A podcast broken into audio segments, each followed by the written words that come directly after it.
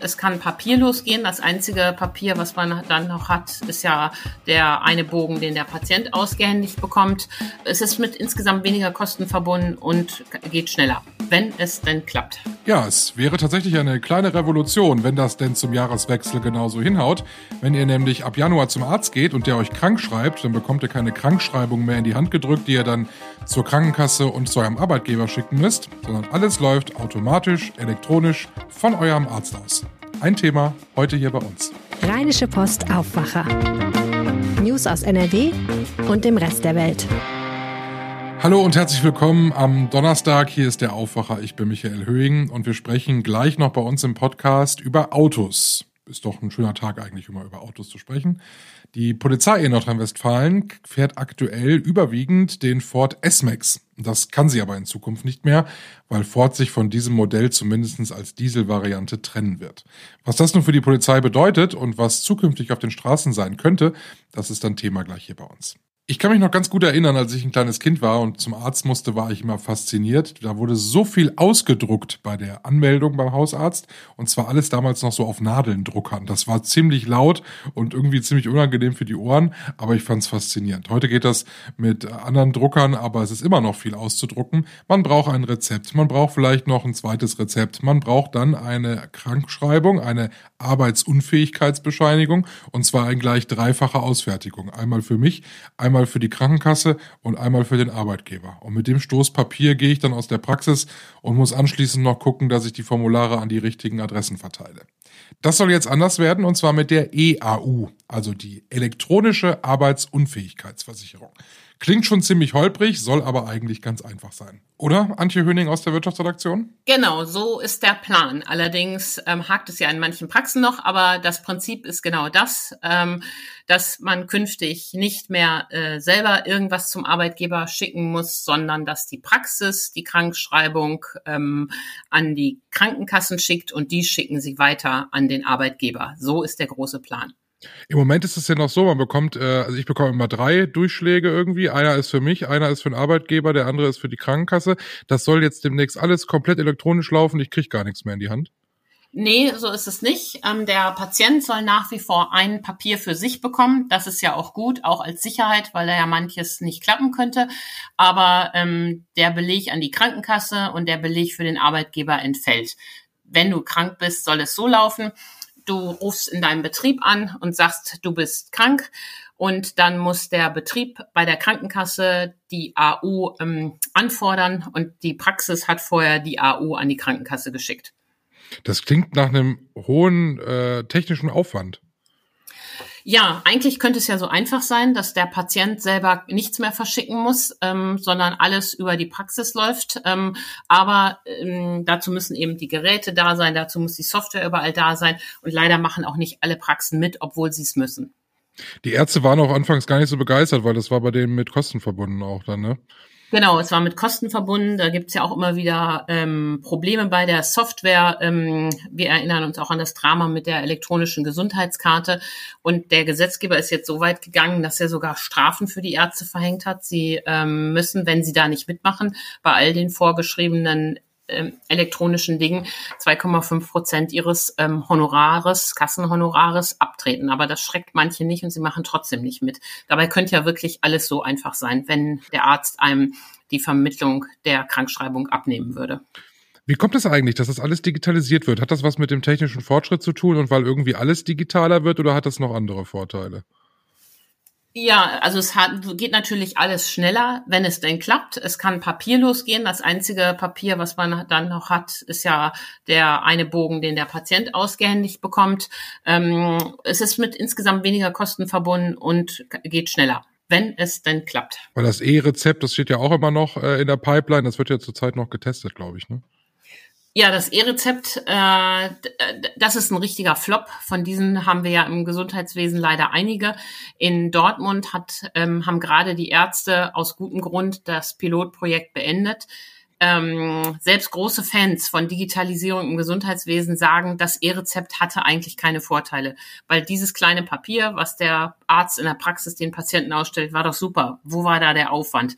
Und jetzt äh, ähm, kriegt man ja einen QR-Code äh, auf dem DIN A4-Blatt ausgedruckt oder auf andere Art und Weise wird das da dokumentiert. Das ist ja kein Vorteil, weder für die Patienten noch für die Apotheken noch für die Ärzte das ist einfach gefloppt. Also wenn man bei so Massengeschäften, wie das ja im Gesundheitswesen ist, Digitalisierung einführt, müssen die Vorteile für alle zu erkennen sein. Wir bleiben beim Thema Gesundheit und wir sind äh, so auf den, wir sind eigentlich schon im Winter, ne, wir haben Mitte November. Ähm, sprechen nochmal über Corona. Die ersten Bundesländer lockern jetzt nochmal weiter. Maskenpflicht soll wegfallen. Schleswig-Holstein, glaube ich, äh, ist da wohl der Pionier im, äh, bei Bus und Bahn. Und dann soll auch die Isolationspflicht wegfallen. Das ist alles, wie ich finde, ziemlich leichtsinnig, oder? Also ja, das ist in der Tat sehr interessant, was sich da tut. Ähm, äh, ich habe ja auch mit äh, Herrn Laumann dazu gesprochen und er sagt zum Beispiel, ähm, solange das RKI äh, sagt, ähm, dass ähm, es bei der Maskenpflicht bleibt, so äh, will er auch daran festhalten. Das Gleiche ähm, äh, gilt auch für die Isolation. Natürlich muss man gucken, wann wird die Pandemie zur Endemie, wann müssen wir da lockern. Aber jetzt scheint mir nicht der rechte Zeitpunkt dafür zu sein. Erstaunlicherweise haben sich die Ärzte, mit denen hat Jan Drebes, der Kollege in Berlin, gesprochen, äh, so positioniert, dass sie sagen, man kann die Isolation auch aufgeben, wenn sie mit Spielregeln verbunden bleibt. Und die Spielregeln sind, dass Infizierte natürlich nicht in Pflegeheime und Krankenhäuser dürfen und dass sie eine Maske tragen dürfen. Das ergibt für mich zusammenfassend das Bild, die Ärzte können sich vorstellen, die Isolation aufzugeben, die Maskenpflicht aber noch nicht. Und was natürlich jetzt ganz misslich ist, wenn es da in Deutschland wieder so einen Flickenteppich gibt, wie das jetzt der Fall sein wird. Gefühlt ist doch auch in der, ist doch eigentlich der Bundesgesundheitsminister der einzige doch noch, der da so streng mit den Regeln sein möchte, oder? hör auf mit dem Bundesgesundheitsminister. Ich finde, Karl Lauterbach hat in dieser Frage alle Autorität verspielt. Wir haben ja im Nahverkehr und Fernverkehr ähm, äh, die absurdesten Regelungen. Äh, wir erinnern uns, im Fernverkehr gilt FFP2-Maske ganz streng. Im Nahverkehr, wo es ja oft viel enger und viel voller ist, gilt nur die OP-Maske als Pflicht.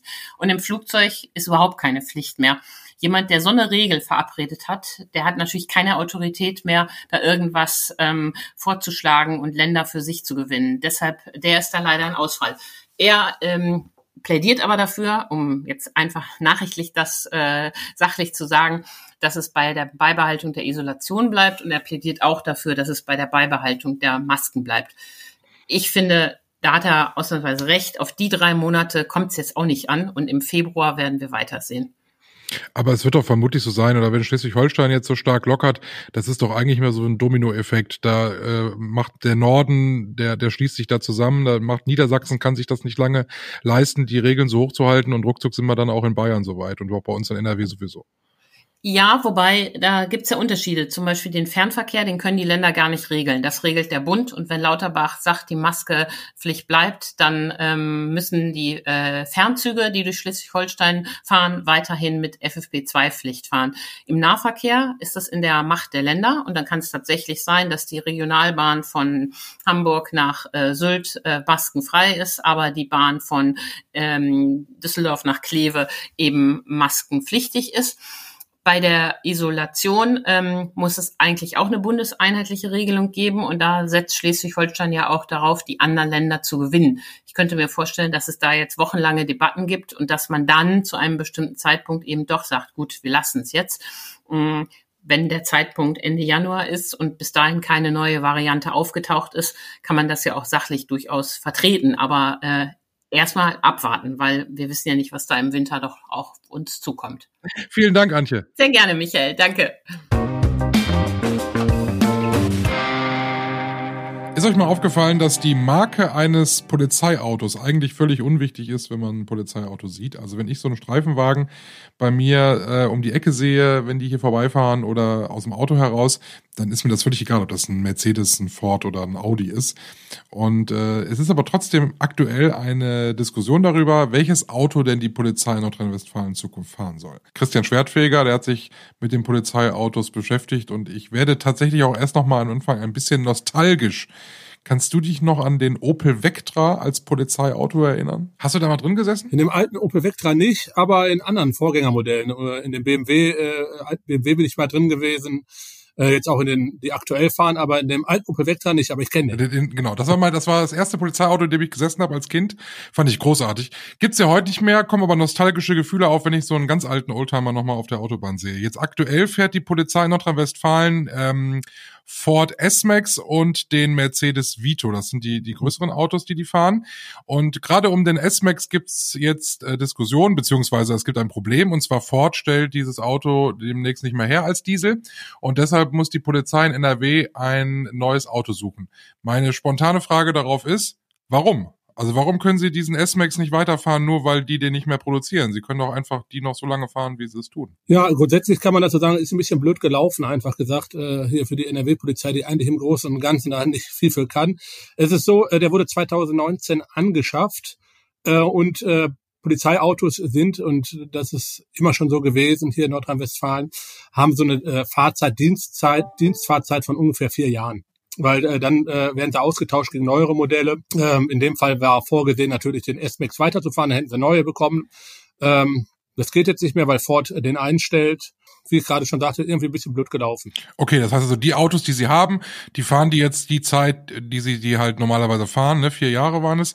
Und äh, danach müssen sie ja was Neues haben, weil die äh, brauchen eine Alternative. Genau, sind sehr verschlissen dann, ne? Ähm, dann müssen halt öfters in die Werkstatt etc. Und äh, dann hat man sich irgendwann mal darauf verständigt, dass so roundabout vier Jahre plus minus x an Monaten äh, die Autos dann ausgetauscht werden sollen. So, du und ich, wenn wir uns ein neues Auto kaufen, äh, ich persönlich freue mich dann ja immer, weil man dann immer was zu gucken hat und dann äh, grast man so die einzelnen Autohäuser ab und schaut sich an, was es so gibt.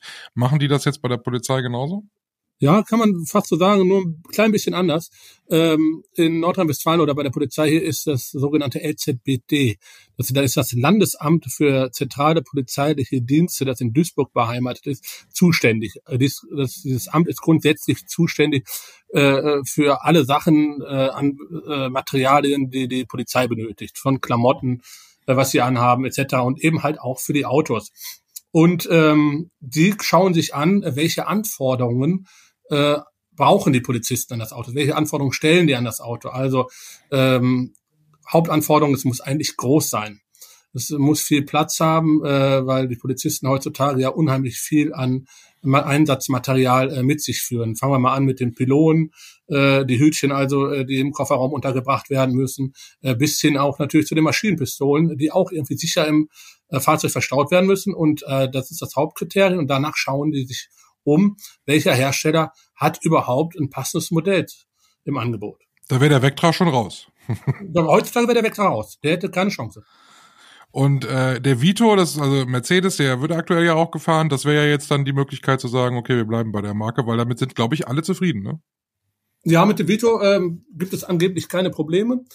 Ähm, der ist ein bisschen innerhalb der Polizei verschrien als mehr oder Familienkutsche. Sieht er ja auch ein bisschen aus. Ja. Äh, ist jetzt nicht so sportlich und elegant, aber er erfüllt seinen Zweck und das ist dann äh, die Hauptsache. Ähm, jetzt werden auch erstmal äh, knapp 400 neue Vitos bestellt, weil er sich ja wie gesagt bewährt hat. Allerdings erfolgt dann ein ab 2023 eine neue Ausschreibung und ähm, da kann natürlich auch der Vito genommen werden, aber auch äh, ein anderes Fahrzeug ausgewählt werden. Jetzt hatte das mit dem S-Max natürlich Charme, weil der ja in NRW sogar gebaut wurde bei Ford in Köln. Ähm, spielt sowas eine Rolle? Also, dass man auch sagt, okay, vielleicht gucken wir mal, ob wir irgendwas Lokales finden. Gut, ich glaube, ähm, mehr als Ford wäre da gar nicht mehr drin. Ne? Nee, also da sagt das Innenministerium ganz klar, nein, das spielt überhaupt keine Rolle. Und es dauert ja noch ein bisschen, bis die ersten Fahrzeuge fahren. Im nächsten Jahr soll die Ausschreibung beginnen und das erste Fahrzeug käme dann vermutlich in der zweiten Jahreshälfte 2024. Danke, Christian. Gerne. Wir schauen noch auf das, was heute bei uns in Nordrhein-Westfalen wichtig wird. In Essen stellt einer der größten Arbeitgeber in NRW heute seine Geschäftszahlen für das Jahr 21-22 vor. Und zwar ThyssenKrupp hat heute seine Bilanz PK. Außerdem gehen in Wuppertal die deutschen Meisterschaften im Schwimmen weiter. Und eine neue Initiative in Mönchengladbach möchte weitgehend verlassene Dörfer am Braunkohletagebau Garzweiler wieder neu beleben und stellt dazu Pläne vor.